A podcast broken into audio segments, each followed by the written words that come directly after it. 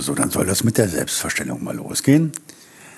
Mein Name ist Stefan Kröger, ich bin studierter Theater- und Filmwissenschaftler und seit über 20 Jahren in der Live-Regie bei Events tätig. Und seit nunmehr neun Monaten heißt es für mich Stream On. Und ich streame, streame, streame, streame, streame, streame und streame. Und lieber Rüdiger, ich freue mich sehr, von dir zu diesem bisher sehr schönen und interessanten Podcast eingeladen worden zu sein. Und ich wünsche jetzt jedem auch viel Spaß beim Zuhören.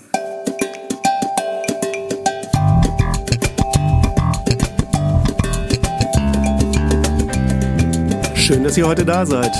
Hier ist Rüdiger Strattner in seiner Position als der Erntehelfer.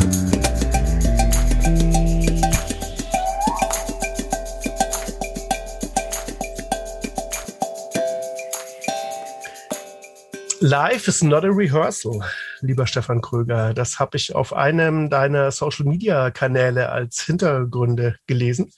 Und das ist ja bestimmt kein Zufall, dass du ausgerechnet diesen Spruch dir da drauf gepackt hast. Weil mit Rehearsals, mit Proben hast du ja dann doch auch beruflich ab und an zu tun, oder? Ja, sehr viel. Also erstmal lieben Dank, lieber Rüdiger, für die Einladung. Das schmeichelt ja doch ein wenig, dass man ausgewählt wird. Das äh, heißt ja zumindestens, dass man, dass die Aussagen, die man vielleicht tätigen wird, als, als wert empfunden werden, gehört zu werden. Und natürlich, mein Beruf ist voller Rehearsals und äh, das Live, das muss man vielleicht erklären, äh, ist, ist das, äh, also im, im, kann man nur schriftlich erklären, da steht Leben ist, hat keine Probe sozusagen mhm. und nicht ein Live eine Live-Veranstaltung hat keine Rehearsals, man natürlich hat die Rehearsals. Mhm, mhm, Aber ich fand das so schön, weil ähm, wenn man sich sein Leben mit äh, beruflich mit vielen Proben verbringt, äh, sich gewahr zu werden, dass halt vieles passiert halt doch einfach, ungeprobt. Mhm. Es ist wahrscheinlich auch äh, ein bisschen die Kunst, äh, die Sachen nicht so steril zu machen und so perfekt zu machen, weil äh, es gibt ja so diesen Begriff des äh, Anfängergeistes und wenn der mal so komplett weg ist aus irgendwas, dann, äh, naja, dann ist es vielleicht auch einfach zu klinisch. Ja, durchaus. Also einer meiner Maximen ist, glaube ich, dass sowohl live als auch vor der Kamera gibt es nichts Schlimmeres, als zu perfekt zu sein. Mhm. Also man vermittelt den falschen Eindruck. Jetzt vielleicht nicht als Künstler, ne, wenn ich lang, lang bin und äh, gebe ein Konzert, mhm. dann will ich möglichst perfekt sein. Aber wenn ich jetzt als Redner vor der Kamera bin oder live auftrete und das wirkt wie seit 100 Jahren einstudiert, dann äh, kappt man an der Verbindung zum Publikum. Mhm, mhm. Ich denke, das haben ja auch Bands, die zum hunderttausendsten Mal den gleichen Song spielen. Da ist auch die ganz, ganz große Kunst, trotzdem jedes Mal da was reinzupacken, was dann auch wieder äh, ja, die Leute erreicht. Ja, und ich glaube, daran liegt es auch, dass manche irgendwann mal sagen, ey, das ist zwar ein Riesenhit, aber spiele ich nicht mehr. Mhm, mhm. Ja, ja.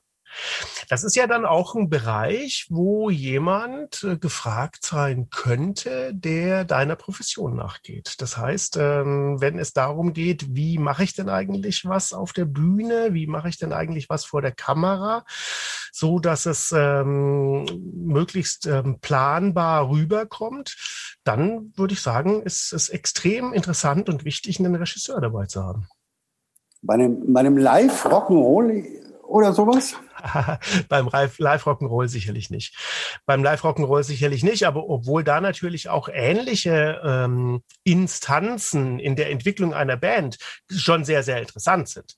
Also ich glaube, die, ähm, ich habe irgendwann mal gelesen, dass äh, David Gilmore hat irgendwann erzählt, wenn sie nicht ähm, oh Gott, Brilliant Stages, der, der äh, Bühnendesigner. Ja, ja, ja, ja, ja. ja. Also, du hast den Namen, oh er ist ja seit ein paar Jahren tot, und würde beiden gleich einfallen. Auf Mir jeden Fall uns beiden gleich einfallen.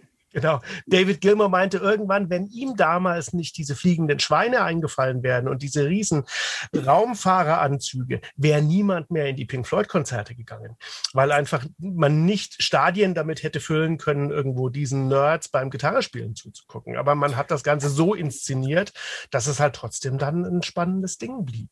Da bin ich total bei dir, weil es ist natürlich nicht unbedingt die Kernkompetenz eines Musikers, visuell zu denken. Mhm, mh. Also eine Kernkompetenz muss es sein, äh, auditiv zu denken. Aber auditiv ist vielleicht jetzt auch das falsche Adjektiv, aber du weißt, was ich meine. Äh, sich also auf jeden Fall im, im, im, im, in der Tonwelt gut zurechtzufinden. Nicht zwingend äh, visuell. Und das kennen wir alle, ne? so klassische äh, Jazzkonzerte mit Typen im Ringelpulli, denen es völlig egal ist, wie sie aussehen, weil es darum überhaupt nicht geht, sondern irgendwie man versinkt in irgendwas anderes. Mhm, mh. Genau, und ähm, das ist ja dann, um jetzt endlich mal wieder von dem Live-Konzert wegzukommen, ähm, das, was du ja zum Beispiel für alle möglichen Arten von Veranstaltungen auch machst.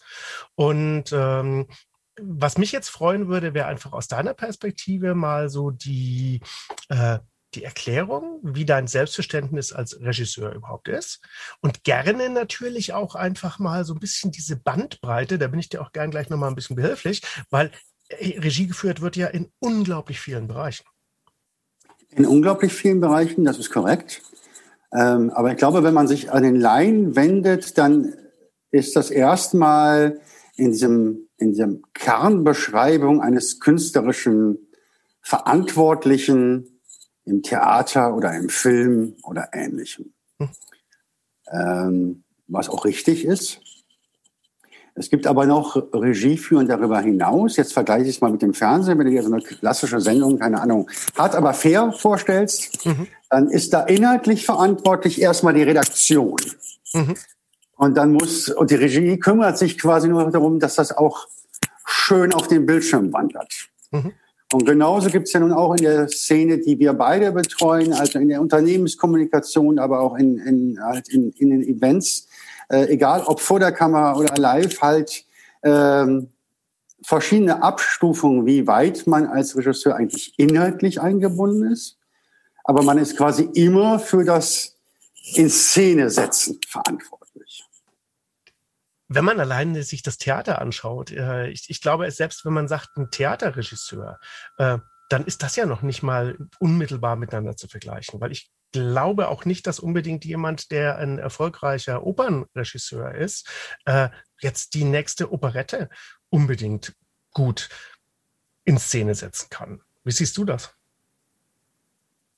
Ein Opernregisseur, eine Operette oder bin ich jetzt, ja, verstehe ich die Frage ja, falsch? Ja. Also meinst, selbst, selbst in den Genres, die es dort gibt, glaube ich, sind Spezialisierungen äh, vorhanden und sinnvoll. Ja, ich, wobei ich glaube, Oper und Operette wird funktionieren, weil vor den Leuten habe ich einen hohen Respekt. Die müssen ja sich quasi auch noch in dieser Nebenwelt äh, der, der Musik sehr gut auskennen. Mhm. Ne? Also Opern inszenieren ist, ist, ist sehr, sehr schwierig, weil man sich einfach auf, auch auf andere Ansprüche einstellen muss. Ja? Mhm. Also im Sinne von, und wenn ich jetzt die Szene mir zappenduster vorstelle und dann stört mich das Licht der Musiker aus dem Orchestergraben und ich will es noch dunkler haben und irgendwann sagen die, wir hören jetzt auf zu spielen, ich kann nichts mehr sehen, mhm. dann ist das irgendwie eine Einschränkung, die du am Theater nicht so hast. Mhm. Mhm. Ja, man muss also im, in der Oper auf unglaublich viele noch Nebenkriegsschauplätze achten. Mhm. passendes Beispiel ist vielleicht auch die Art zu spielen. Ne?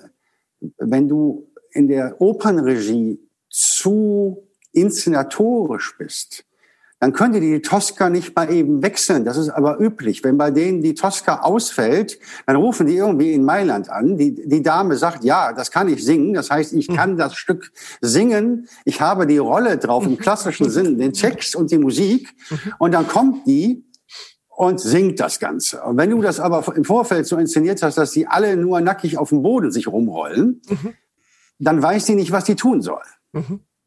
Na, ich habe es jetzt vielleicht überspitzt blöd ausgedrückt, ja, aber, aber du verstehst, was ich meine. Ja, ja. Mhm.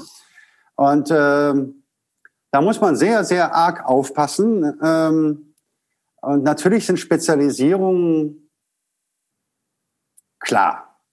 Also ähm, Du musst zum Beispiel auch in der Opernregie anders als im Schauspiel viel mehr Anweisungen geben. Mein Sänger hat zwar heutzutage auch eine Schauspielausbildung, steht da aber erstmal nur und kümmert sich darum, dass er gut klingt. Das mhm. heißt, wenn du willst, dass der was macht, musst du mit Energie ankommen. Mhm. In, bei einem Theater kannst du ganz oft sagen, ja, zeig doch mal, spiel was. Wer ist denn hier der Schauspieler, du oder ich? Das gefällt mir sehr gut. Also das, ähm, das gefällt mir sehr gut, weil ich gerade feststelle, dass äh, gerade aus dieser Erntehelferperspektive, sprich, ähm, mit dir sitzt einfach jemand da, der wahnsinnig viel äh, erstmal auch, ich sag mal, Theorie greifbar machen kann, äh, würde ich dich einfach bitten, dieses, äh, dieses Potpourri, also dieser verschiedenen äh, Kanäle, die ein Regisseur da bedient, äh, einfach mal weiterzuspinnen. Auch wenn ich dich jetzt gerade mit dem Opern-Operette äh, bisschen nee. aufs falsche Gleis ge geleitet habe, aber ich merke einfach, du hast da genau die, die Feinfühligkeit äh, in den Unterscheidungen. Ja, das kommt vielleicht ein bisschen daher, ich bin ja nun lang, lang ist sehr studierter Theater-, Film- und Fernsehwissenschaftler und das heißt, mhm. man hat sich ähm, logischerweise auch mit Theorie beschäftigt. Mhm. Ne? Und während ich andere Kollegen kenne, die wunderbar Regie führen, aber die quasi ganze aus dem, aus dem künstlerischen Inneren kommt, hat das bei mir auch einen Überbau, logischerweise. Hilft dir das, um gegebenenfalls auch äh, breiter aufgestellt arbeiten zu können? So dass du im Endeffekt äh, zwar so dominant und führend bist, wie du es sein musst, aber einfach auch vielleicht ein bisschen einfühlsamer als jemand, der das nur aus seinem eigenen Credo heraus macht? Ja, einfühlsamer glaube ich nicht. Also das ist. Oder flexibler. Also ich will nicht sagen, dass ich es nicht also. bin, mhm. aber ähm, nicht wegen, wegen des wissenschaftlichen Ansatzes. Okay. Ich glaube, was viel geholfen hat, ist zum Beispiel, wenn du jetzt so Zeiten wie diese siehst, wo wo ja gerade aus dem, aus dem Live-Geschäft unglaublich viele in, äh, halt in diese Streaming-Formate mhm. übergewechselt haben, dann ist es natürlich hin, äh, hilfreich, dass du mit irgendwie Kameraeinstellungen und Sequenzen und Schnitten und so weiter, das habe ich sozusagen mit der Muttermilch aufgesogen. Ne? Das mhm. musste ich mir nicht irgendwie, irgendwie neu erlernen oder sowas. Mhm. Ne? Das ist ja irgendwie was, mit dem man sich dann Jahre beschäftigt hat. Mhm. Äh, so gesehen ja, und natürlich ist das auch eine gewisse Breite, die mir sehr hilft, muss ich sagen. Also ich glaube, das ist nicht zwingend die Einfühlsamkeit oder die Flexibilität, aber zu wissen, wie groß das, das eigentlich ist, das Spektrum, das man da äh, bearbeitet, das ist schon hilfreich für mich. Mhm, mh. Und ich glaube, es ist auch ähm, einfach so, dazu habe ich ja ähm, während des Studiums nun jahrelang und darüber hinaus als Techniker gearbeitet. Und das ist, glaube ich, was Entscheidendes, dass du Vorgänge von verschiedensten Perspektiven dir angucken kannst mhm. oder weißt, was das für was für den einen schnell gesagt ist, dass das für den anderen eine Irrsinnsarbeit bedeuten kann oder auch nicht. Ne? Das ist schon mal, glaube ich, äh, hilfreich. Mhm. Mhm. Und Regie heißt halt sowohl von der künstlerischen an, also quasi der, der künstlerische Leiter, sagen wir mal andersrum. Regie kommt von, von Regere, ne? das heißt regieren, das heißt leiten. Mhm. Das heißt, du willst im Zweifel jemanden, der dann vor Ort das leitet. Mhm. So, grundsätzlich. Und das ist wie bei Führung bei allem anderen auch. Ne? Man muss gucken, dass man irgendwie eine Mannschaft bildet und die mitnimmt. Das ist eine der meiner meiner Kernthesen oder meiner Learnings äh, nach den 20 Jahren jetzt. Das ist wie Fußballtrainer. Du musst wissen, du kannst die Tore nicht selber schießen. Du musst eine möglichst gute Crew zusammenbringen und deren Talente fördern. Mhm. Jetzt höre ich daraus, dass für dich äh, momentan auch der Streaming-Bereich wahrscheinlich äh, auch wichtig ist für die Sachen, die jetzt überhaupt gerade zu realisieren sind ich würde trotzdem total gerne nochmal äh, einen, einen Schritt zurückgehen, weil du hast ja gerade auch gesagt, dass das Fernsehen an sich ähm, ist da ein Punkt. Und ich glaube, auch da müssen wir ja ganz groß unterscheiden. Es gibt einmal Film, es gibt einmal Fernsehen. Und mhm. das sind ja auch ganz, ganz unterschiedliche Sachen. Ich muss ja auch als Schauspieler mich ganz anders geben oder musste das vielleicht auch früher noch viel, viel mehr. Jetzt inzwischen finde ich, ähm, wächst das immer mehr ja zusammen, auch wegen Auflösungen und Bildsprachen und was auch immer und sowas. Aber so dieses klassische Hollywood-Ding mit großen Gesten oder sowas hat ja dann im Fernsehen gar nicht mehr so unbedingt stattgefunden. Äh, kannst du da ein bisschen was sagen aus der ähm, regieführenden Perspektive? Ich glaube, das ist abhängig vom Format. Mhm. Es gibt im Fernsehen natürlich eine, eine Unzahl an Formaten, die, die sich vom Film unterscheiden. Aber natürlich gibt es auch Fernsehfilme, wo auch wieder filmisch gedacht, gespielt und Regie geführt wird. Mhm. Aber es gibt natürlich ganz viele Sachen. Es, es gab oder gibt Live-Shows. Da sitzen dann 10.000 Leute in der Hans-Martin-Schleier-Halle und gucken sich Wetten das an. Mhm. Das ist so ein ich glaube nicht, dass es Hybrid ist, das ist aber eine ganz andere Diskussion. Aber ähm, zumindest passiert da etwas, was du mehr oder minder erstmal nicht unterbrichst. Mhm. Während du in anderen, während du im Film schlicht unterbrichst und respektive andere, Drehtage sind ganz anders gesettelt. Ne? Du mhm. drehst jetzt in dieser Woche alles, was in der Wüste ist, völlig egal, ob das die Szene eins am Anfang des Films ist und die Szene 28 äh, am Ende des Films. Mhm. Jetzt sind wir in der Wüste, jetzt machen wir das, wir sind doch nicht bescheuert und fahren hier in vier Wochen wieder hin. Mhm. Logischerweise, das sind Produktionsprozesse. Ähm, in dieser Live-Show ist es dann auf einmal so, das unterbrichst du nicht, da machst du einfach von Anfang bis Ende und filmst das quasi ab. Es gibt solche Sachen wie ähm, Nachrichtensendungen, die sind völlig anders. Es gibt Sportübertragung völlig anders. Ne? Das, da sind also Regisseure auch in auf ganz unterschiedlichsten Fähigkeiten gefragt. Mhm. mhm. Wenn du jetzt, äh, ich fand es interessant, den, den Gedanken, ob sowas wie Wetten das schon als Hybrid äh, darstellbar oder zu definieren ist, weil klar, man hat Leute da, aber es geht trotzdem dann eurovisionsmäßig über dieses Medium Fernsehen halt in die, in die Wohnzimmer damals irgendwie. Ähm, dann lass uns doch jetzt mal den Bogen spannen. Was, was nimmst du alles daraus, aus diesen vielfältigen Erfahrungen mit rein in das, was jetzt gerade streamingmäßig läuft. Und da würde ich dich auch bitten, einfach mal, wahrscheinlich haben viele, die das jetzt gerade hören, schon mal irgendwo so reingeguckt, ein bisschen über die Schulter geguckt, selber an was teilgenommen. Aber ich meine, du kennst die Prozesse viel besser. Also wie, wie wird sowas heute versucht zu produzieren und wo ist dann dein, dein Part in so einer Streaming-Produktion? Da muss man vielleicht einschränkend hinzufügen, was ich jetzt seit einem knappen Dreivierteljahr mache im Streaming-Geschäft, ist ja fast ausschließlich Unternehmenskommunikation. Mhm. Ähm, mit denselben Einschränkungen auch wie im Live. Das heißt, da muss, geht es ganz klipp und klar um, um Nachrichten, äh, die an die Belegschaft, an Kunden, an Investoren, je nachdem, was für eine Form von Unternehmenskommunikation das ist, mhm. gebracht werden müssen oder sollen. Ähm, und nicht um Unterhaltung zum Beispiel. Mhm. Das ist was völlig anderes, wenn jetzt eine Band auf die Idee käme, verdammt, jetzt haben wir, sind wir in den Jahr nicht äh, live aufgetreten, jetzt möchte ich gern was streamen. Äh, anderer Ansatz, ne? Ähm, ähm völlig anderes Ziel. Ähm, und dann geht es natürlich erstmal darum, um, um was, was die Regie sonst nicht unbedingt macht und was heutzutage gefragt ist, ich nenne es jetzt mal im weitesten Sinne Programmgestaltung. Mhm. Kunden fragen heutzutage, okay, wir wissen, wir müssen jetzt streamen. Was heißt denn das?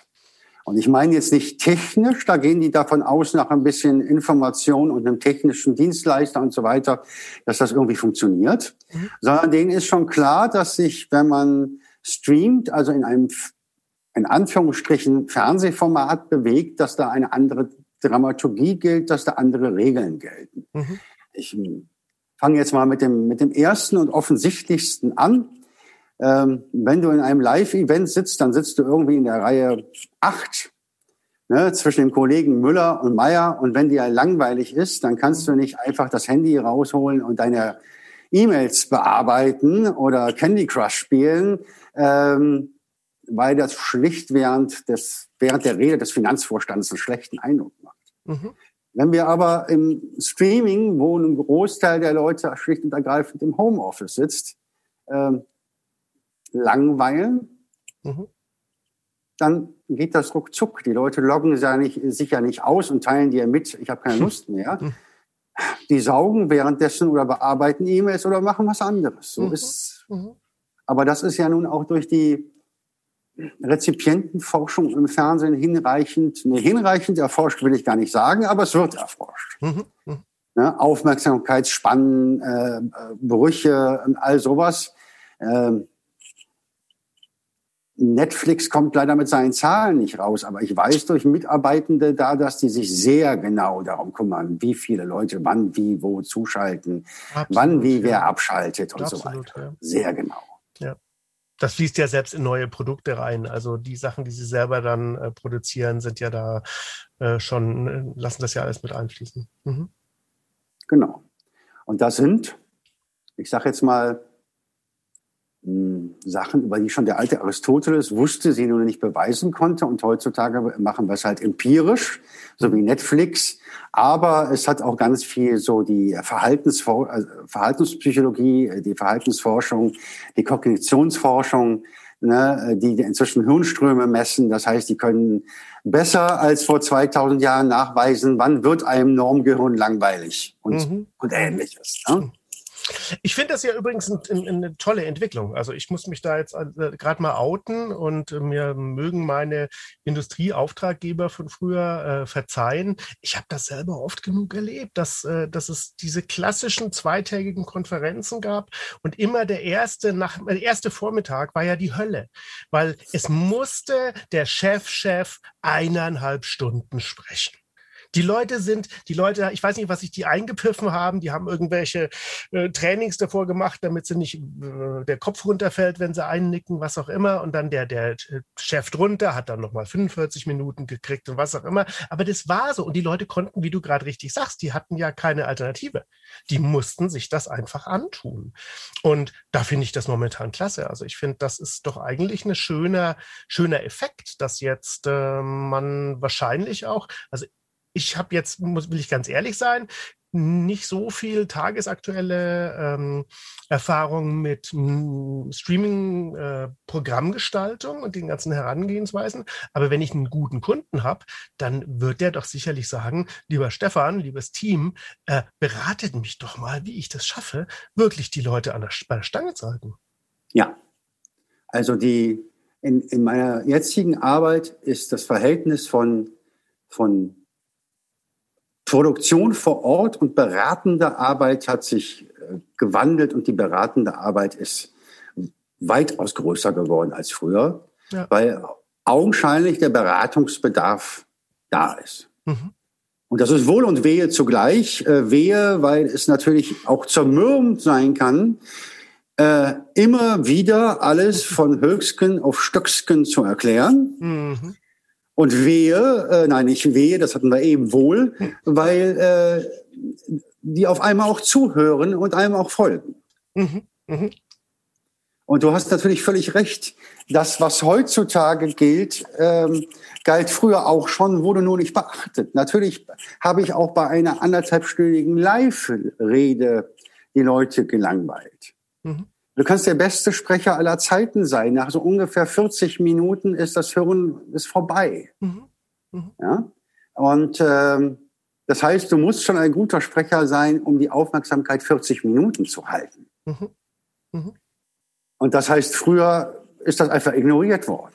Absolut, genau, genau. Das war auch ein Kräftemessen. Deswegen ja auch, glaube ich, so diese Sachen, ähm, dass, einfach die eine Rede musste doppelt so lang sein wie die des Nachfolgenden und all so. Das sind so diese, ähm, ja, Schwanzvergleichgeschichten letzten Endes ja so mehr oder minder gewesen. Gebe ich dir recht. Es ist natürlich schade, weil wenn man das Ganze wiederum auch von der anderen Seite sich, sich, äh, sich anguckt und ich sage jetzt mal, mache jetzt was Hochtrabendes. Ne? Mhm. Äh, die vornehmste Aufgabe eines Regisseurs oder einer Regisseurin ist im Sinne des Publikums zu denken. Mhm. So. Und wenn ich weiß um Aufmerksamkeitsspannen, dann kann ich vielleicht noch mit viel Standing dem Chefchef von früher sagen, sprechen Sie ruhig 90 Minuten, die letzten 50 hört sowieso keiner mehr zu, der Herr Doktor sowieso. Mhm. Dann sieht man so den Stab des Herrn Doktor sowieso zusammenzucken, wie man so mit Herrn Doktor sowieso reden kann. Aber egal. ähm, nur es wurde einfach nicht nachgefragt oder nicht beachtet oder mhm. wie auch immer. Auf jeden Fall wurde es heute mehr beachtet und mehr nachgefragt, weil den Leuten irgendwie diese Einschränkungen oder die neue Aufgaben oder zumindest das, das, das, was entsteht durch Streaming und die Leute sitzen ja nicht, das wäre noch mal was anderes, wenn die jetzt wie im Kino, ne, tausend Mann säßen im Kino und würden sich das Streaming zusammen angucken, dann gäbe es wieder diese soziale Kontrolle, wenn auch anders äh, gäbe es sie wieder. Aber es ist ja nun mal nicht dadurch, dass das Medium benutzt wird, sondern es ist die, es ist die Rezeptionsart, das alleine anschauen. Das mhm. ist das Entscheidende. Mhm, mh. Naja, vielleicht passiert da ja momentan auch was, was so nicht so schnell passiert wäre, was aber auch absolut zeitgemäß ist, weil wenn ich mir das anschaue, ich habe zwei Kinder, meine Tochter ist jetzt 15, ähm, ja, es ist relativ selten, dass wir mal abends auf dem Sofa sitzen und wirklich 90 Minuten am Stück zusammen was anschauen. Aber dafür Krass, ich schon, ja, aber ich habe schon total tolle Sessions mit ihr gehabt, wo wir einfach ein iPad auf dem Schoß haben und sie mir was zeigt, ich ihr was zeige, sie mir was zeigt, ich ihr was zeige und da sind auch wahnsinnig tolle Sachen passiert. Also ich bin überhaupt nicht der Typ, der sagt, das war früher ganz anders und da war 20.15 Uhr und da gab es dann Ruhe und wie auch immer, sondern es ändert sich ja auch in dieser Generation äh, die, ähm, die Rezeption total der, der Inhalte. Und das sind ja schließlich diejenigen, die dann jetzt ja auch in wenigen Jahren in deinen äh, Industrieveranstaltungen sicherlich dann auch mitsitzen werden. Und ich glaube, es ist überfällig, das auch mit ähm, einfließen zu lassen. Ähm, absolut. Aber ich glaube, also ich möchte da auf zwei Sachen hinausgehen. Das eine ist natürlich, was du sagst, dieses, man sitzt zusammen mit dem iPad auf dem Sofa und jingelt durch so, so, verschiedene Sachen. Guck mal, das muss ich dir noch zeigen, das muss ich dir noch zeigen. Das ist ja so ähnlich, als ob man mit Freunden und einer Geliebten früher so einen Plattenabend gemacht hat und sich mhm. so, mhm. Äh, ich, ich, ich spiele dir hier mal die besondere Sachen aus meinem mhm. Leben vor. Und dann, so ähnlich. Ne? So sitzt man da, guck mal, was ich letztens gesehen habe und so weiter. Das kann sehr produktiv sein und äh, es ist schnell und es ist agil. Ne? Aber auf der anderen Seite gucke ich mir auch ein bisschen mit Entsetzen an, wie, wie die Konzentrationsspannen, und das ist jetzt kein, kein, äh, kein Schimpfen auf die Jugend. Ich merke ja, das bei, bei unserer Generation genauso. Mhm. Die Konzentrationsspannen nimmt einfach ab. Mhm. Ne? Und das ist natürlich wiederum schädlich für das, wenn man sagt, ich möchte mit irgendwas mal sehr in die Tiefe gehen. Mhm. Ja. Ja. Das ist es definitiv. Ja. Also ich merke das an mir selber. Also ich, mein Gegenprogramm heißt dann Buch. Also ähm, ich habe hab dann halt einfach irgendwie, ich äh, setze mich da ins Bett und lese einfach mal ähm, wie früher einen ganzen Abend irgendwie ähm, einfach ein Buch. Aber ich merke auch, ich schummel mich dann selber an. Ich denke dann so, ach, jetzt gehe ich mir mal was zu trinken holen und im Flur komme ich so an meinem Smartphone vorbei und dann sehe ich, ach, guck mal hier, dab, dab, dab, da war was passiert und sowas. Aber ja, Aber du machst das schon mal um das zu demaskieren. Ich mache es nämlich genauso wie du. Als erstes muss das Smartphone weg. Ja, ist ja die ansonsten ist das Hören, ich habe dann ein sehr interessantes anthropologisches Werk drüber gelegen, gelesen, ist einfach so konditioniert auf Neues, mhm. ja, ähm, dass das erstmal siegt. Und das mhm. heißt, die Information, hier ist was Neues, auch wenn es nur klein und unerheblich ist, mhm. ist erstmal, ich will nicht sagen wichtiger, sondern wir sagen mal dringender, mhm. als ich gehe in dem anderen, was ich gerade tue, noch einen Schritt mehr in die Tiefe. Mhm. Ich glaube, da ist es wirklich eine, erstens eine Trainingssache und zweitens schlicht und ergreifend ist es beim, im, im, im menschlichen Hirn so angelegt. Mhm. Mhm. Ich habe interessant gelesen, Videospiele funktionieren ähnlich.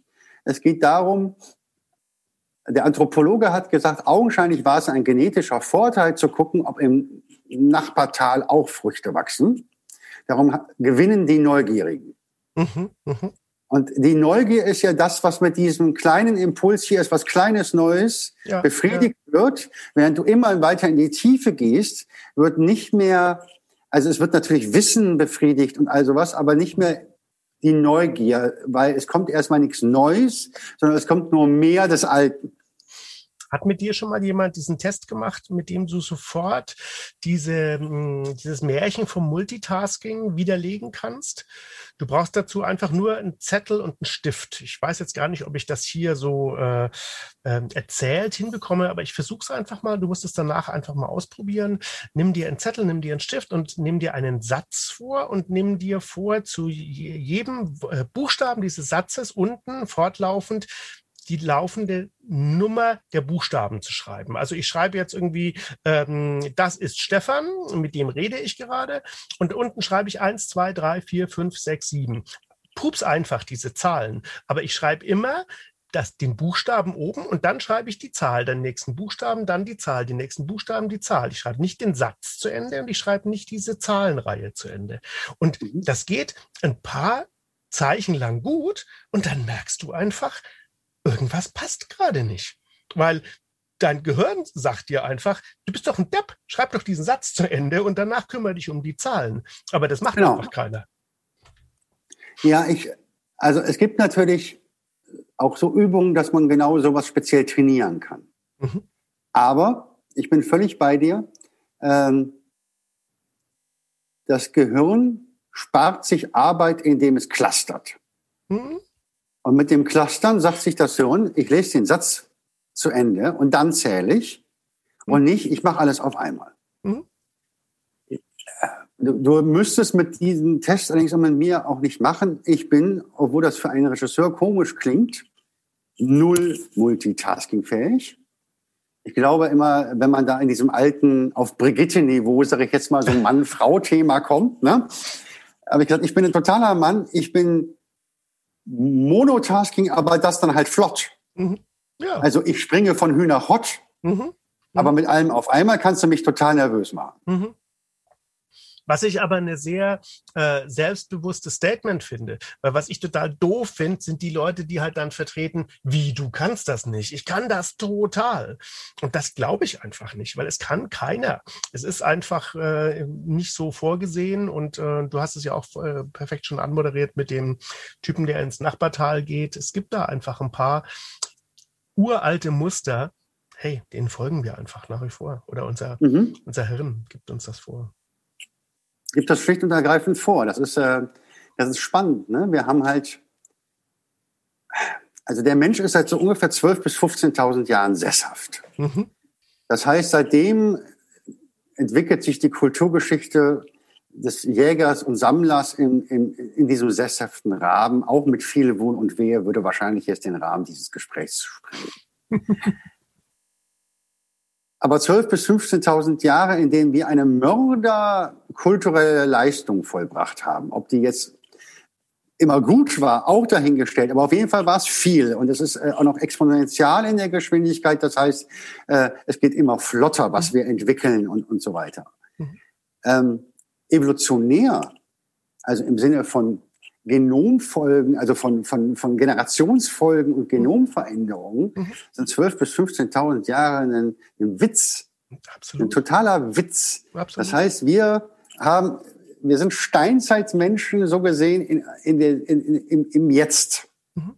evolutionär betrachtet. Mhm. Ja. Ich erlebe das gerade an der Generation meiner Eltern, die beide Ende 80 sind und die haben ähm, das Internet komplett außen vor gelassen und auch kein Smartphone und was auch immer. Und ähm, das praktisch jetzt, das sind meine Eltern, also ich bin eine Generation hinter ihnen. Die Generation meiner Kinder tut sich in der Kommunikation mit denen schon wahnsinnig schwer, weil mhm. dieses klassische ruft die doch einfach mal an.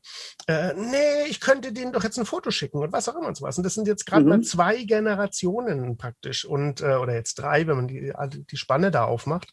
Und ich sehe das absolut genauso. Also die, die diese diese unglaubliche Entwicklung der technologischen Intelligenz um uns herum, ähm, da sind wir völlig ausgeliefert. Also da haben wir gar keine Möglichkeit, als, als Homo sapiens irgendwie äh, mitzukommen.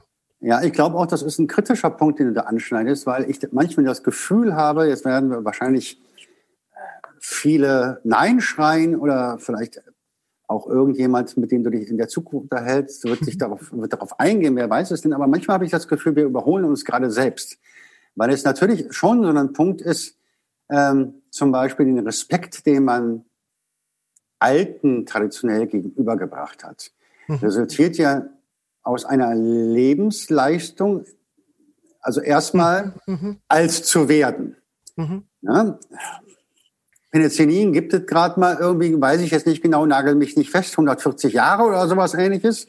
Oder noch weniger. Weniger. Mhm. Noch weniger, ne? Vor 140 Jahren war der Semmelweis mit seinen, dass man sich die Hände waschen soll. Ne? Also Penicillin in den 30er Jahren des letzten Jahrhunderts, also noch keine 100 Jahre. Das heißt, du musstest, um alt zu werden, eine robuste Konstitution haben. Mhm. So.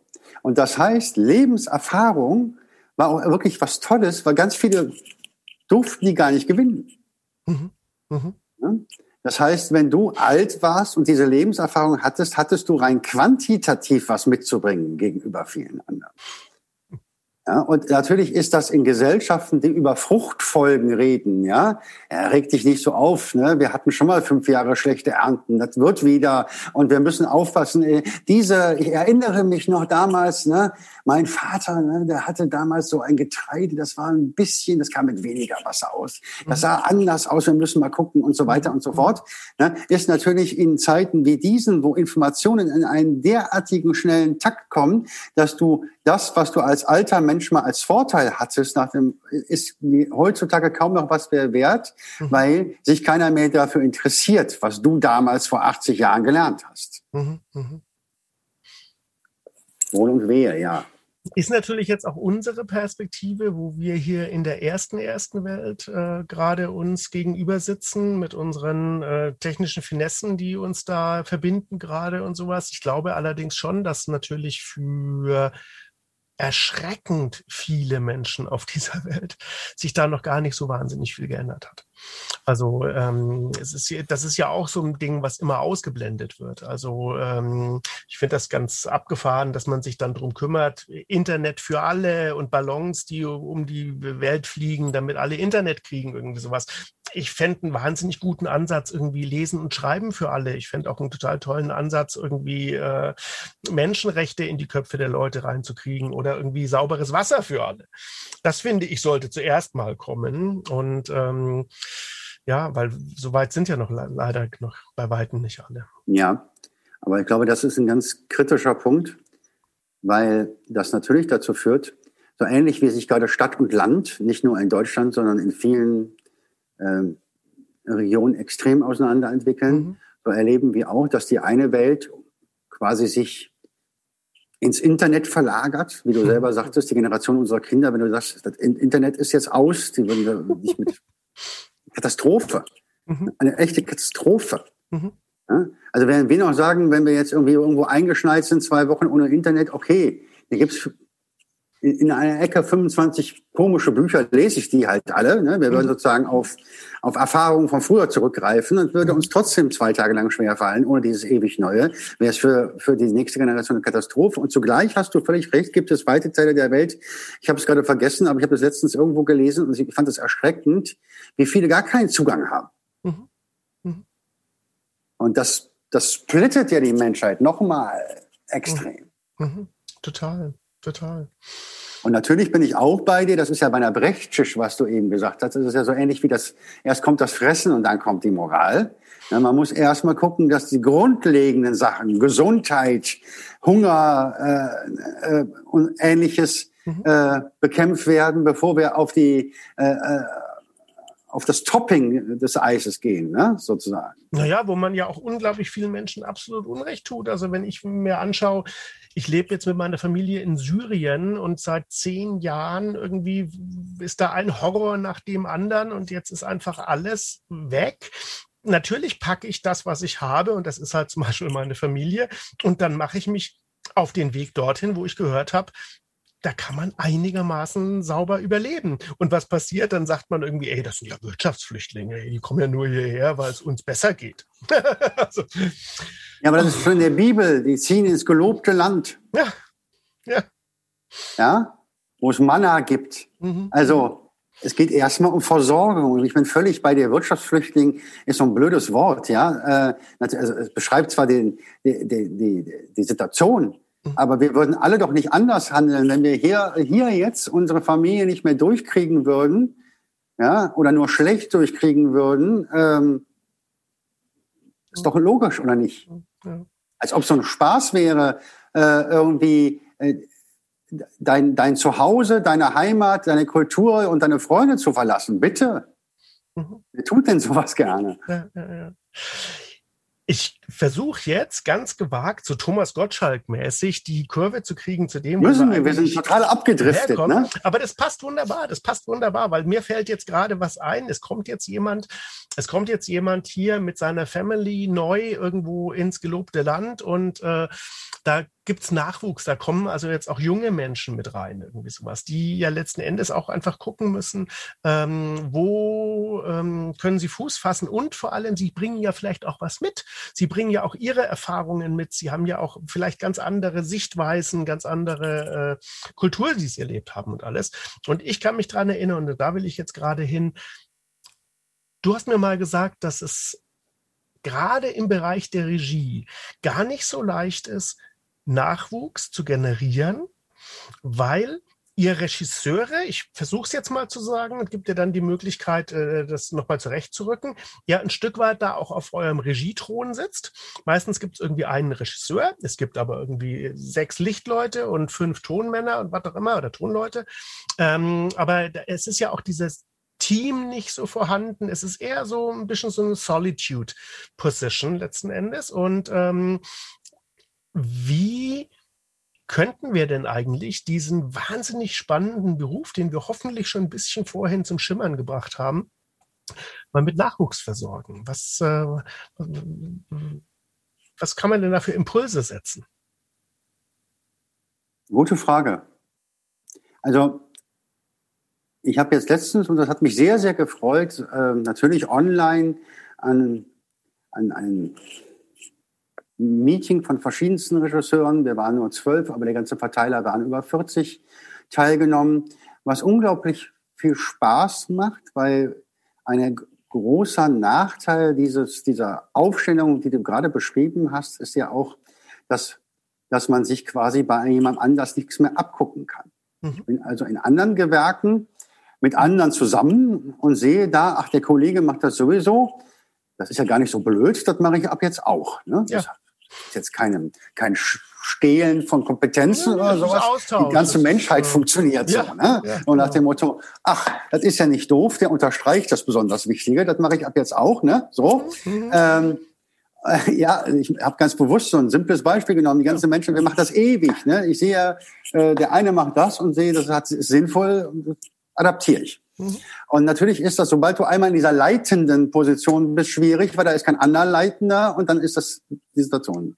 So, es gibt es natürlich ein Team, auch was dazugehört. Es gibt je nach Aufstellung der Produktion äh, Regieassistenten, es gibt Aufnahmeleiter etc. Und das sind natürlich schon Vertrauenspositionen, die man auch, wenn es irgendwie geht, selbst mitbringt, weil die dann auch quasi dein Kernteam bilden ne, mhm. die dich auch mit dir austauschen und mhm. die dir auch mal widerspiegeln. Ganz essentielle nach, nach X. Mhm. Nach x Mal zusammenarbeiten, ah, hör mal, du verrennst dich gerade oder äh, mhm. was auch immer. Ne? So.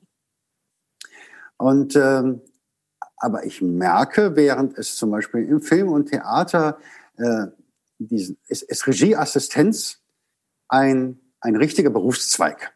Mhm. Es gibt Leute, die das als Sprungbrett benutzen zum, zum Regisseur werden. Mhm. Es gibt aber auch Leute, die sind Jahrzehnte Regieassistent und das sind verdammt gute Leute, mhm. die gerne in dieser, dieser Art des, des äh, Assistenten müssen es ja hinkriegen, noch mehr als der Regisseur selbst irgendwie alle zu abzuholen, äh, zu vermitteln, Aufgaben zu erledigen, äh, das ist schon passiert, ne, da musst du nicht mehr dran denken und so weiter. Mhm. Äh, eine unglaubliche Schnittstellenkompetenz mhm. zu haben. Es gibt Leute, die sind fantastisch da. Mhm. Und das ist dann natürlich so dann, und das ist in der, in der freien Szene, in der wir arbeiten, fehlt das fast völlig. Mhm. Mein, also zumindest meiner Erfahrung nach und somit auch der Nachwuchs. Und ich, mh, hm, also ganz lustig war, was es da für einen Bedarf gibt. Ich habe jetzt also bei diesem Meeting dieser Regisseure haben ganz viele angeboten, mal bei den anderen zu assistieren. Ja, Obwohl die ja, ja, also wirklich seit, seit Jahren dabei sind und selber ihr, ihr Renommee sinnvoll. mitbringen, mhm. schlicht und ergreifend, um, um auch selber zu sehen, wie machen das andere und so mhm. weiter und mhm. so fort. Ne? Äh, wie gesagt, was ich vorhin schon mal sagte, dieser Fußballtrainer ist da, äh, das ist das ist ganz ähnlich. Ne? Du musst Kompetenzen fördern, du musst aufstellen richtig, ne? du musst das Team bilden. Und äh, das ist ja eine Fähigkeit, ob du inszenatorisch denken kannst, ob du visuell denken kannst. Äh, was anderes ist, ist es, erstmal so eine Bande so unter einen Hut zu kriegen, dass das auch möglichst gut funktioniert. Mhm. Und im Gegensatz zu jetzt festen Häusern im Theater oder auch im, im, im im Fernsehen, wo du auf einen, einen gewissen immer wiederkehrenden Stamm von Personal zurückgreifen kannst. Auch, ja, auch das ist bei uns so, aber es ist halt deutlich gemischter. Mhm. Und du stehst da mit, und das ist eine Besonderheit bei uns, mit sehr, sehr, sehr, sehr, sehr wenig Probezeit. Mhm. Und das heißt, das muss irgendwie relativ schnell fluppen. Mhm. Und das heißt, da darf jetzt keiner nicht mitspielen wollen. Und das heißt, das muss ein, ein sehr gut funktionierendes Team relativ schnell sich bilden. Und das bleibt jetzt bitte mal ganz unter uns beiden. Was hier auch ständig völlig unterschätzt wird. Wir haben ja auch oft mit absoluten Laien zu tun. Also da, da sind ja oft dann Leute, die tragen zwar einen unglaublich teuren Anzug und die haben eine wahnsinnig hohe Position erklommen in irgendeinem Unternehmen, aber ihnen beizubringen, wie man ein Mikrofon hält oder dass man einfach mal in Richtung Kamera sich so und so verhält oder sowas, ist manchmal kaum möglich. Das ist ja auch noch was. Also das ist äh, nicht unbedingt ähm, normal, dass ja. das Gegenüber dann auch sagt, toll, schön, dass Sie mir das mal sagen. Irgendwie, das werde ich jetzt auch gerne mal berücksichtigen. Habe ich zumindest so erlebt. So. Aber auch da, lieber Rudiger, kann ich sagen, das wird durch das Streaming besser. Mhm. Weil augenscheinlich ist diese Kamera auch für den Natürlich ist ein mhm. Vorstandsvorsitzender mhm. auf der einen Seite hochkompetent, darüber wollen wir überhaupt nicht äh, reden. Ne? Wenn ich mir deren Terminkalender angucke und all sowas, ne? Mhm. Hut ab. Aber er ist für uns gesehen ein Laiendarsteller. Ja, mhm. weil er ist nun mal nicht als in erster Linie ein Redner oder äh, ne? ein Leutebegeisterer, sondern er ist als erster Linie erstmal Vorstandsvorsitzender. Und der Laiendarsteller ist natürlich, da hast du völlig recht, im Gegensatz zum Theater oder Film, wo man zumindestens, wenn man nicht irgendwie in der Off-Szene agiert, äh, mit Profis arbeitet, hat mhm. man jemanden, den man quasi auch noch dort unterstützen muss vor, auf der Bühne vor mhm. der Kamera. Mhm. Das wird besser, weil augenscheinlich allein dieses, dieses Medium, das dazwischen geschaltet ist. Also mhm. erstens, dass ich das Publikum nicht sehe als Agierender. Mhm. Dass mir also dann auch neudeutsch diese Response fehlt. Mhm. Und das, das, das, das, das schattenhafte Wissen, dass das irgendwie vor der Kamera anders sein soll. Mhm. Die macht dicker und alles anders und größer und was weiß ich was. Man muss ganz anders sein vor der Kamera. Verschafft den Leuten doch so viel Respekt, dass sie zumindest jetzt fragen und viele das auch aufsaugen wie ein, nasser Sch äh, wie ein Schwamm. Äh, mhm. Nicht wie ein nasser Schwamm, sondern wie ein Schwamm. Nach dem Motto, oh ja, gut, das werde ich beachten. Dabei sind die Ratschläge gar nicht so arg unterschiedlich zu einem Live-Auftritt. Mhm. Mhm. Sind ein wenig spezi spezieller, aber nicht grundlegend anders.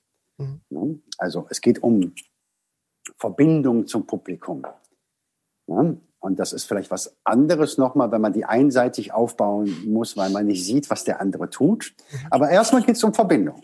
Ja, ja. Aber wir wissen ja auch beide, dass die Energie, die ein Publikum ausstrahlt, äh, auch in beide Extreme ausschlagen kann. Es gibt einfach ja. diejenigen, die total nervös sind und die das total unsicher macht. Und es gibt halt die klassische Rampensau, die schon hinter der Bühne irgendwie am, am Vorhang leckt und sagt, oh, ich spüre schon jetzt. Genau, man spürt es. Also, so. mhm. Das ist auch ein Moment, ich, ich mag dieses Streaming, ich mag die Produktionen sehr. Mhm. Und ich bin auch bei dir, durch diese Krise wird jetzt etwas hervorgerufen. Jetzt muss man. Mhm. So ähnlich wie, wie vorhin bei dem Beispiel mit den fünf schlechten Ernten. Jetzt haben wir eine Situation, jetzt muss man streamen, jetzt geht kein Weg mehr dran vorbei, also los. Mhm. Und das, die Menschheit tut sich schwer mit Veränderungen. Das ist auch in unseren Hirnen festgelegt, ne? weil dann muss ich den Cluster durchbrechen. Und wenn ich den Cluster durchbreche, kostet mich das mehr Glukose. Mhm, mh. Und da ich der Steinzeitmensch bin, ist Glukose was Wertvolles. Ja, gut ha haushalten damit. genau. Mhm. Und darum ist, ist das erstmal etwas, wo man sich mit schwer tut, aber es natürlich tut, wenn es muss. Mhm. Und so wie ich bei fünf schlechten Ernten nach neuen Pflanzen suche, die jetzt irgendwie neue Hitze oder das ewige Wasser, was auch immer, oder die neue Kälte äh, aushalten, so suche ich jetzt halt nach neuen oder nach Kommunikationsmodulen, die mich weiter kommunizieren lassen. Mhm. Aber ich habe dich jetzt vom Weg abgebracht. Ähm, lass mal mal kurz zurückgehen. Ich fand das super interessant, wo du meintest, äh, selbst ihr gestandenen Regisseure habt jetzt untereinander schon mal so ein bisschen gesagt, komm, lasst uns mal hospitieren oder einfach mal mehr austauschen. Ähm, macht es für dich Sinn, konkret mal so einen Aufruf zu machen? Liebe Leute, die ihr daran interessiert seid, die ihr das heute hier hört, ähm, wenn ihr in dem Bereich Regie euch weiterbilden möchtet, wenn ihr euch vorstellen könnt, dass das was ist, was ihr auch später wirklich ähm, beruflich machen wollt, äh, meldet euch da bei mir. Ich würde sagen, die sollen sich bei dir melden und du machst den Kontakt. Mhm. Aber ganz generell total gerne, weil der Punkt ist ja, ähm, ja, man muss in der Regie so ein bisschen eierlegende Wollmilchsau sein. Man muss ganz viel beachten. Man muss, also man ist zumindest äh, in, in unserem Berufszweig irgendwie ein Generalist, der irgendwie um die Bedürfnisse von vielen wissen muss ne, und so weiter. Und so wie das bei mir so zweipolig angefangen hat, einmal als Wissenschaftler und einmal als Techniker, das sind natürlich so sehr auseinanderliegende Pole. Mhm. Ähm, so würde ich das total begrüßen, weil es ist natürlich so, ähm, das soll jetzt nicht so klingen, wie du mal so sagtest, junger Mann zum Mitreisen gesucht. Das klingt nach einem, nach einem Praktikum mit viel Arbeit und wenig Geld. Darum soll es nicht gehen. Mhm. Es soll darum gehen, dass Leute, die meinen, sie hätten da einen Hang zu, ich rede jetzt nicht für Umschulung, ne? es geht jetzt hauptsächlich mhm. wahrscheinlich mhm. schon um Leute, die schon aus in unserem Bereich arbeiten, mhm. also es dahin zieht. Ne? warum nicht? Ne? Man, man, man muss machen und man muss lernen, man muss zuschauen und äh, begreifen, worum es geht. Sehr, sehr gerne sogar. Ne? Ich glaube, da gibt's ja noch einen Faktor. Wir hatten es vorhin schon mal von der Toncrew, von der Lichtcrew. Ähm, was ist jetzt auf einem klassischen äh, Industrieevent die größte Kommunikationsplattform. Das ist das Crew Catering, das ist das Feierabendbier, das sind diese ganzen Sachen, wo dann einfach mal die Leute so zusammenkamen irgendwie und es in so einen Austausch kommen. Ähm, und auch da habe ich es erlebt, dass vielleicht auch so eine äh, Regie-Crew ähm, wenn sie dann da ist, ist sie vielleicht eher so ein bisschen auf sich gestellt. Oder man, man kennt dann so seine zwei, drei Leute, mit denen man da so ist, irgendwie sowas. Aber ich kann mir auch ganz gut vorstellen, dass auch da der Austausch einfach nicht so ähm, ungehemmt, so vital, so naheliegend vielleicht ist. Da gibt es vielleicht dann auch noch so eine, so eine Hemmschwelle. Ach, das ist doch der, der hat uns den ganzen Tag irgendwie gesagt, was wir machen sollen, irgendwie sowas. Da ist vielleicht auch so ein bisschen so ein über, überbordender Respekt oder sowas. Und wenn man das darüber auflösen äh, könnte, du hast ja vorhin schon ganz klar diese Faszination Regieassistenz einmal äh, durchexerziert, also wie wahnsinnig wichtig diese Menschen auch sind und auch gerade wenn es da einfach zu wenige gibt, wäre das doch ein fantastischer Aufruf, einfach zu sagen, Natürlich. Hey Leute, da ist eine Perspektive, da ist was zu tun. Unbedingt. Also da ist was zu tun. Ähm, da gibt es genügend meiner Kollegen, die, glaube ich, gerne auch mit mit äh, festen Assistenten arbeiten würden, die den Pool gerne vergrößern würden. Also ich mache es ganz ehrlich, ich kenne mehr Regisseure als Assistenten. Mhm. Mhm. mhm. So, so, so widersinnig das auf, sich auf den ja. ersten Moment anhört. Ja. Ähm, ganz klar, ein Aufruf. Ich weiß nicht, ob es da diese, diese, diese Hemmschwelle gibt, weil es ist natürlich so, ähm, bei großen Industrieproduktionen sitzen da ja auch dann Kollegen in der Technik mit einem Ruf wie Donnerhall. Ja, also mhm. dann sind da Lichtdesigner, die auch sonst bei mhm. riesigen mhm. Sachen sind, mhm. ne? oder Setdesigner oder ähm, das ist das, was ich vorhin meinte mit dem Fußballtrainer. Ne? Das ist dann, mhm. ich brauche dann dem Lewandowski nicht zu erklären, äh, wie er Tore schießt. So brauche ich dann dem Lichtensteiner nicht zu erklären, wie er die Stimmung spürt und das umsetzt. Mhm. Aber der kann von mir eine Guidance verlangen. Ne? Was kommt zuerst? Wo wollen wir hin? Wie ist hier der Ablauf? Wie geht's, wie geht's dramaturgisch? Wo sind Höhepunkte? Wo, und so weiter. Ne? So. Ja. Ich denke aber schon, das muss man sich ja auch trauen. Man muss sich ja auch einfach trauen, äh, zu sagen, lieber Herr Vorstandsvorsitzender, ähm, ich habe da jetzt mal einen Vorschlag, weil das, was Sie jetzt die letzten drei Mal gemacht haben, das kommt halt einfach nicht so gut rum. Mhm. Ist richtig. Ist auch ein bisschen eine Altersfrage. Jetzt sind wir beide ja ähnlich alt. Ich mache das seit über 20 Jahren und obwohl ich mich mit 30 nicht als inkompetenter erachtet habe, mhm. fachlich, mhm. ist es jetzt leichter. Mhm. Mhm. Ja, also ich habe vor vielen Jahren schon irgendwann mal von einem sehr wertvollen Kollegen gehört, frag dich einfach, wenn es ganz krass kommt, ob es um Leben und Tod geht.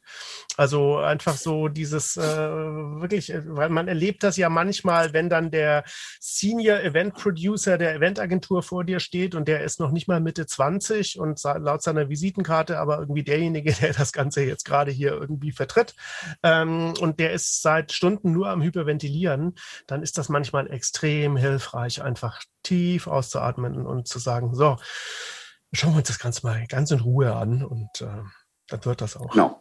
Das höre ich dann also, bei dir so raus. Ja, das ist ein schöner Beruf, den wir haben. Aber wenn wir einen Fehler machen, dann kommt meinetwegen der falsche Film. Mhm. Und es bleibt keiner auf dem OP-Tisch liegen. Genau, es wird nicht die falsche Niere rausgenommen und die falsche reingesetzt. Irgendwie so. Ja. Mhm. ja. Das muss man sich auch immer vergegenwärtigen. Also ich glaube zwar, das soll nicht, das soll nicht den Umkehrschluss äh, ermöglichen. Ne? Ist ja sowieso egal, was du tust, weil um nichts um nichts geht sozusagen.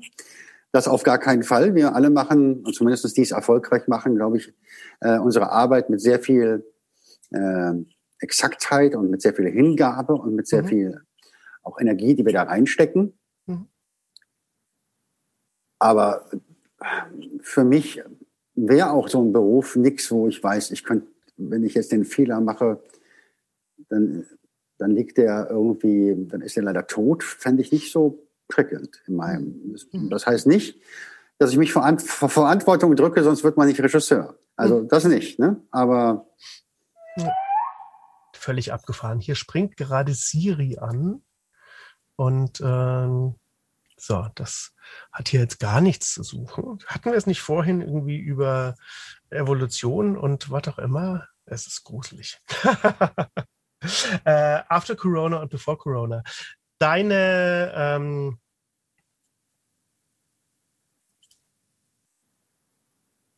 Stefan, ich bin gleich wieder da. Mhm ich muss, glaube ich, schneiden. Das ist abgefahren. Ich habe alles hier auf, auf stumm und was auch immer und irgendwo gerade jetzt und jetzt ging die Musik an und die musste ich jetzt ausmachen. Ich hätte jetzt nicht mit Musik weitersprechen können. Okay, mhm. also sollte ich das vielleicht auch mal deaktivieren während der Aufnahmen. Ich starte nochmal gerade. Also es geht mhm. mir um diese, ähm, was nehmen wir raus aus dieser, aus dieser Krise? Ähm, Ralf Lahmann hat kürzlich in seiner Folge hier gesagt, ähm, er geht davon aus, es wird so ein BC Before Corona, AC After Corona geben, äh, in vielen Bereichen. Und äh, jetzt hast du ja vorhin selber gesagt, im, äh, es gibt Riesenunterschiede zwischen der klassischen Konferenz von früher und dem Streaming-Event von heute. Äh, mein Eindruck ist ja, und das ist auch ein bisschen meine Hoffnung, dass den Singer-Songwriter, den man heute mittags auf dem Streaming-Event mal ähm, im Studio spielen lässt, dass es den dann hoffentlich auch später in dem echten Event geben wird, wo es ihn bisher interessanterweise nicht gab, wo man vielleicht dann auch mal hingeht und einfach sagt, äh, ja, jetzt mal die Köpfe durchlüften, ähm, so wie man es vielleicht früher auch mal nicht gemacht hat. Was ist deine ähm, Vision? Was könnte sich nach dem Ganzen jetzt hier ändern? Also ich glaube, es ändert sich alles und nichts. Klingt jetzt sehr kryptisch und ich muss sagen, nichts, weil ich glaube, Geschichten erzählen bleibt immer gleich. Egal, ob ich das vor 20.000 Jahren am Lagerfeuer tue, da muss ich halt ein Talent haben. Und du musst dieses Talent, dieses Talent besteht aus, aus zwei Ebenen. Mhm. Du musst eine coole Geschichte ausdenken können und du musst eine Geschichte gut erzählen können. Mhm. So. Und natürlich ist die Szene, wie du auf der Jagd nur knapp den Sädelzahntiger einkommen bist, eine total spannende, aber wenn du die nicht ordentlich erzählen kannst, dann verguckst mhm. du die. Mhm. Und was sich halt über die Jahrhunderte und Jahrtausende ändert, ist das Medium, die Art, wie kann ich erzählen und natürlich äh, bedingt das Medium bestimmte Erzählweisen. Mhm. Und so wie wir vorhin schon gesagt haben, ja, das wird jetzt schneller. Aber es wird nicht nur schneller durch Streaming, sondern weil wir merken, wir alle werden schneller. Wir werden, ne, es wird kürzer und dafür schneller. Nichtsdestotrotz bleibt eine gute Geschichte eine gute Geschichte. Das heißt, mhm. du kannst auch im neuen Formaten, Billy Wilder hat mal gesagt, man kann nicht einen guten Film aus einem schlechten Drehbuch machen. Andersrum geht. okay, das ist fantastisch. Ja. Ich würde. Und, ich, mhm. Mhm. und der Punkt ist, glaube ich, dass wir gerade hier mit dem Siri und so weiter, ne? Mhm. Ähm, wenn du die ältere Geschichten anguckst, keine Ahnung, also für Erwachsene, allerdings auch für Kinder und Jugendliche, wir nehmen jetzt mal diese ganze Fantasy-Welt, angefangen von Harry Potter und so weiter dann gibt es doch immer diese, ich nenne es jetzt mal Gnome. Diese Gnome, die dir so als Mensch so mehr oder minder freundschaftlich hilfreichen zur Seite stehen. Mhm.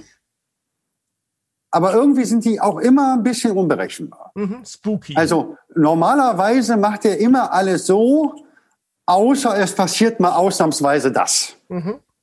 Und dann stehst du da mit dem Salat, weil dann ist das Gnomenhafte bei dem durchgeschlagen und der musste unbedingt den Honig schlecken und hat nicht die Botschaft überbracht oder so. Mhm. Mhm. Nichts anderes ist doch das, was wir gerade erleben. Es heißt nur halt jetzt Siri, aber es ist in der anderen Geschichte genauer zu finden. Es ist was, was dir hilfreich irgendwelche Sachen abnimmt und auf einmal hat es ein Eigenleben. So what?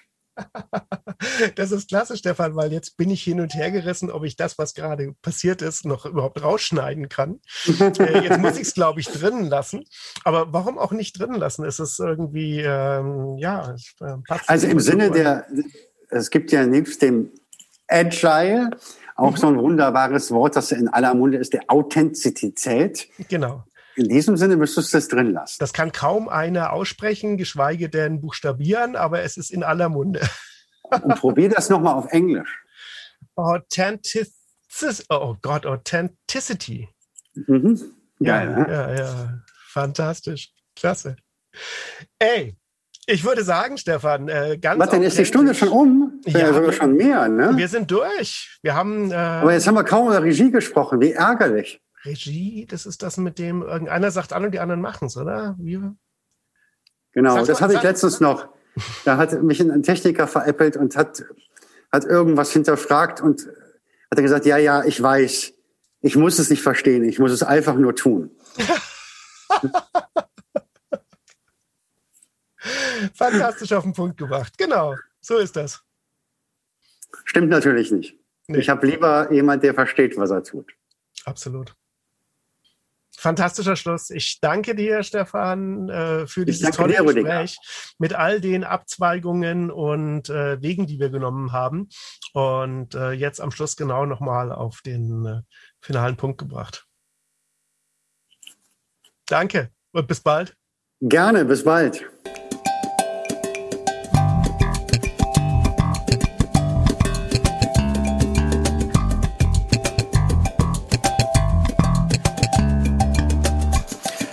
Für heute hat es sich ausgeslappt. Der Erntehelfer ist vorbei und ich freue mich darauf, euch beim nächsten Mal wieder begrüßen zu dürfen.